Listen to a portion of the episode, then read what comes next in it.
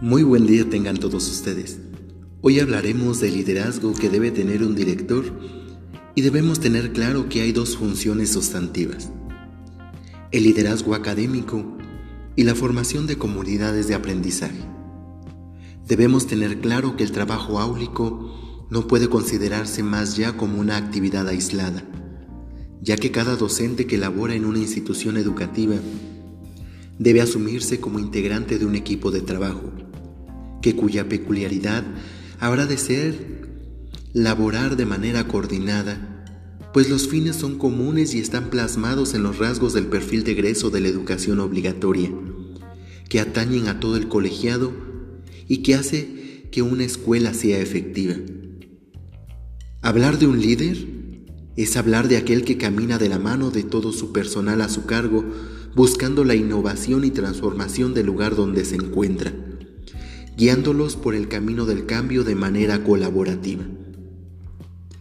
El director debe comprender que su intervención como líder tiene que dirigir los esfuerzos hacia la mejora constante del quehacer educativo y para ello debe tener conocimiento de diferentes estrategias para redefinir la organización y funcionamiento de la escuela, organizar la tarea, dar orden, claridad, coherencia, pertinencia con directrices claras para realizarse, para gestionar la práctica educativa.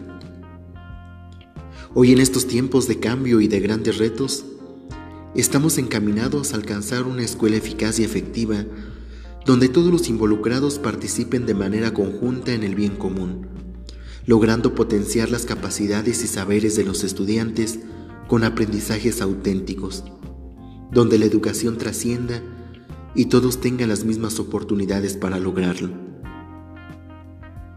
Un verdadero líder es quien potencializa las capacidades de su equipo y lo hace brillar. No apaguemos con nuestros actos la luz de muchos compañeros o niños. Al contrario, seamos esa luz que guíe e impulse a los demás a querer ser mejor cada día y que esa luz crezca y se haga ver en todos lados donde exista oscuridad. Gracias por su atención. Nos vemos la próxima.